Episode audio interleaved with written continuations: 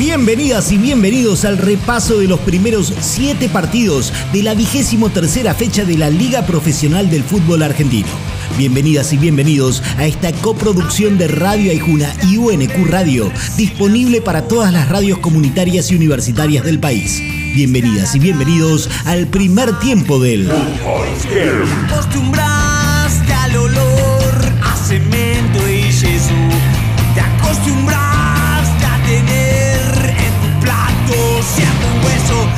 Rosario Central se le hizo muy complicado poder empatarle a Unión en Arroyito. El Tatengue pegó de entrada y después sostuvo el resultado con la cola bien atrás y aguantando los embates de un canalla con poca puntería. Pero tanto va el cántaro a la fuente que por Almada llegó el 1 a 1 y un punto para cada quien. Lo analiza el arquero de los de Santa Fe, Santiago Mele. Un partido que no solo las situaciones que tuve yo, sino que ellos capitalizaron muy bien sus puntos fuertes, que son el desborde por, por izquierda que tenía. Nos tiraron un montón de centro y bueno, al final de tanto ir y se les dio. Entonces eh, creo que nuestra responsabilidad está en no permitir que, el rival eh, potencie su punto más fuerte. En un partido parejo, Aldo Civi fue más efectivo que Barraca Central y se lo ganó por 2 a 0. Con el triunfo, aun cuando casi sería un milagro, el tiburón hace fuerza para quedarse en primera. Lo analiza su goleador, Martín Cauterucho. que se dé el resultado a favor y en nuestra casa es sumamente importante, así que, que bueno, contento por el gol y, y principalmente por el triunfo. Partido aburridísimo entre Godoy Cruz y San Lorenzo. Un 0 a 0 tan redondo como los bostezos que provocaron tombinos y cuervos en el césped. Lo más interesante fue un penal a favor de los locales que tardó mucho en ser revisado por el VAR. El delay entre Mendoza y Ezeiza estuvo terrible. Así lo vio el DT del ciclón, Rubén Darío Insúa. Nosotros, bueno, hemos hecho un gran esfuerzo el sábado y algunos jugadores no llegaron a recuperarse. Pero bueno, lo sostuvo al equipo el orden colectivo y en segundo tiempo mejoramos bastante. Partido aburridísimo entre Newells y Arsenal. Un 0 a 0 tan redondo como los bostezos que provocaron la lepra y el viaducto en el rectángulo de juego. Un partido de esos donde no pasó nada destacable, pero en el que ambos se fueron conformes. Pablo Pérez, referente de los rosarinos, así lo explica. Bienvenido sea que tenemos que sumar muchos puntos. En la ciudad de Buenos Aires, el fútbol heavy se escucha en frecuencia cero, FM 92.5. Sarmiento logró un empate agónico frente a Tigre en su casa y con eso casi casi está salvado de irse a la Primera Nacional. El 2 a 2 le vino bien a los de Junín, pero dejó con mal sabor de boca al matador que quiere entrar en las copas. Dos objetivos distintos, dos formas de jugar distintas y el análisis del DT visitante Diego Martínez. Somos dos equipos con dos modelos de juego totalmente distintos, con dos búsquedas totalmente distintas. Y se enfrentaron las antítesis de, de- de lo que sentimos por el fútbol.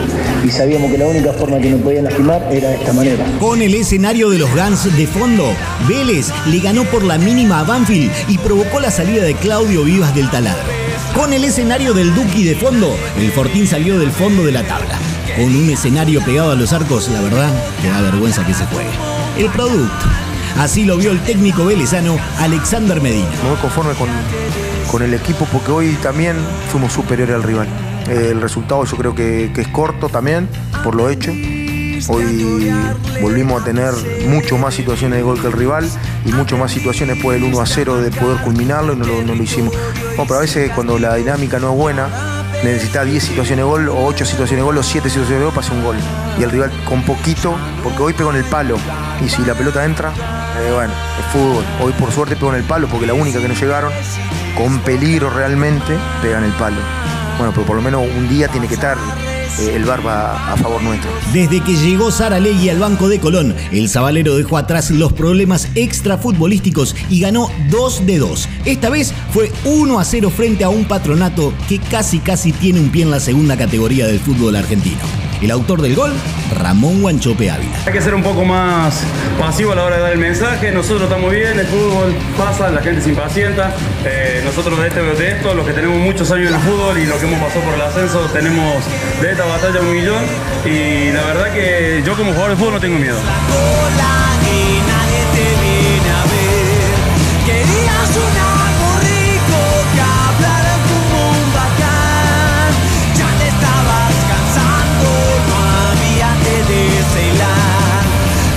Primer tiempo suena Científicos del Palo haciendo Ceilán.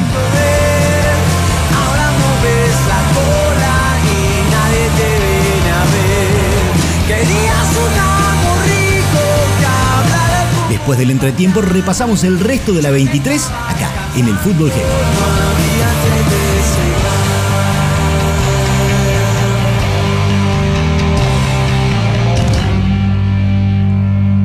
Escucha el fútbol heavy cuando quieras en Spotify. Ay, Juna. Bien de acá. UNQ Radio. La emisora de la Universidad Nacional de Quilmes.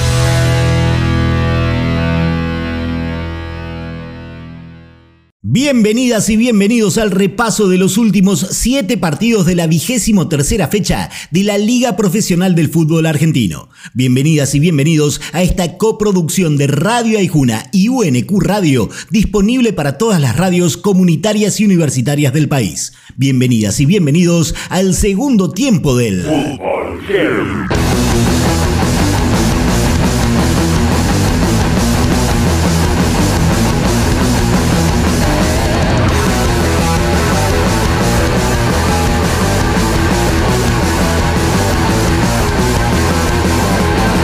partidazo en Florencio Varela, Defensa y Justicia y Racing empataron en tres. Lo pudo ganar el Halcón porque supo pegar en los momentos justos. Lo pudo ganar la Academia, pero erró un penal.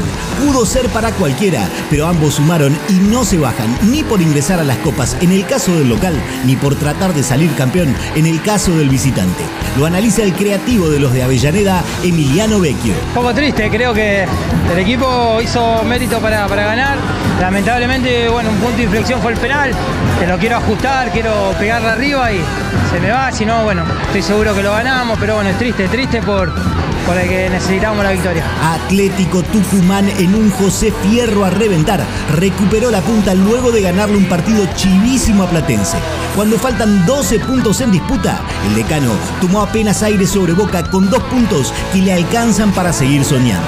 Así lo vio su DT Lucas Pusineri. en esta lucha del, del torneo, en esta etapa definitoria, los partidos de alta tensión como fue hoy, bueno, el, equipo lo pudo resolver, pudo, por, eso es eh, la alegría que tenemos todos, con la tranquilidad de que esto continúa y de que tenemos que seguir preparando el equipo, mejorar por sobre todas las cosas, eh, tenemos que seguir mejorando para que en este aprendizaje constante poder ser mejores en lo que viene, pero bueno, muy feliz por la victoria. ¿River recuperó la memoria o Estudiante se desarmó tanto por la salida de Zielinski? ¿Cuál es la razón para la tremenda goleada del Millo frente al Pincha? Se puede decir que fue un poco de cada cosa. Alta efectividad en el local, al que le salieron todas, paupérrimo partido del visitante, al que no le salió nada. Analiza la victoria el defensor de la banda, Paulo Díaz. Esto es trabajo de todo en realidad porque si no tuviéramos la contundencia que, que tuvimos con el 5-0 en el partido no, no se nos haría más, más fácil a nosotros defender. A Independiente se le cortó la racha. En Avellaneda, Central Córdoba le ganó justamente por 2 a 1 y con eso el equipo santiagueño se aseguró la permanencia en la Liga Profesional de Fútbol. Ah, ojo, el ferroviario no baja la persiana y sueña con clasificarse a alguna copa, como lo dice claramente Jesús Oraire. Sosteniendo lo que, lo que venimos haciendo, eh, manteniendo el arco en cero y si seguimos convirtiendo, llegando al área, con tanto los volantes como los, como los puntas, creo que tenemos, tenemos armas para, para creérnosla, para seguir intentando y para, ¿por qué no, soñar con, con entrar?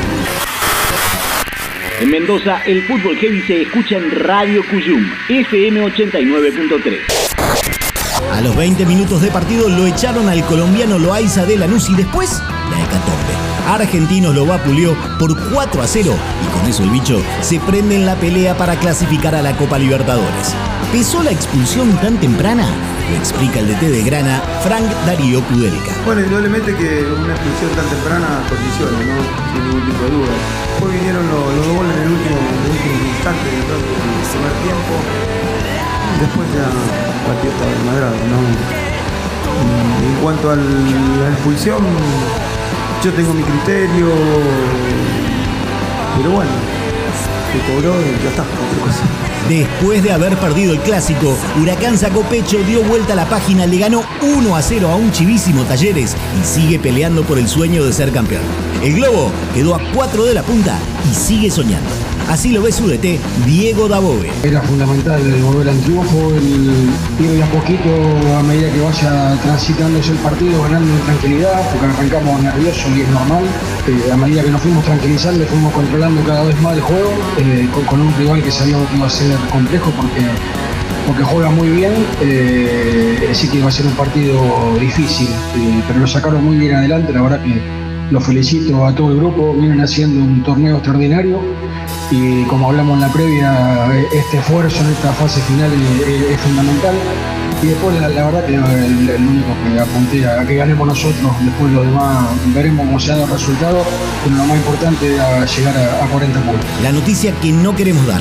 Gimnasia recibió a Boca en el bosque y antes de iniciar y durante el partido, la policía de la provincia de Buenos Aires reprimió al público local de manera desmedida con balas de goma y gases que se colaron en las tribunas y el campo de juego, provocando la suspensión del encuentro. Mientras los triperos querían salir, la policía seguía disparando en las afueras del estadio y la dirigencia no abría las puertas para que los hinchas accedieran al terreno abierto del césped. Una noche llena de locura que terminó con el fallecimiento del Lolo Regueiro, exjugador de Villa San Carlos, con un camarógrafo de Teis Sports con tres balazos de goma en el pecho y con al menos tres heridos de gravedad por la acción policial. Cuenta lo que vivieron desde adentro el defensor de gimnasia Leo Morales. Porque se estaba desarrollando con total normalidad y de golpe empezó a venir el gas pimienta que primero vimos a ellos, el banco suplente que salieron, despedido, después lo nuestro, gente empezó a correr y no entendíamos nada hasta que bueno, después llegó con todo y, fue una desesperación total. Un de dos años y seis meses y no podía respirar. Cuando llegué al vestuario, eh, sinceramente después me quebré porque verlo tan mal me dolió, entonces imagino la gente que también la pasó muy mal. El único puntero del torneo es Atlético Tucumán con 44, seguido por Boca con 42 y Racing con 41. Hoy están descendiendo a la Primera Nacional Aldo Civi y Patronato.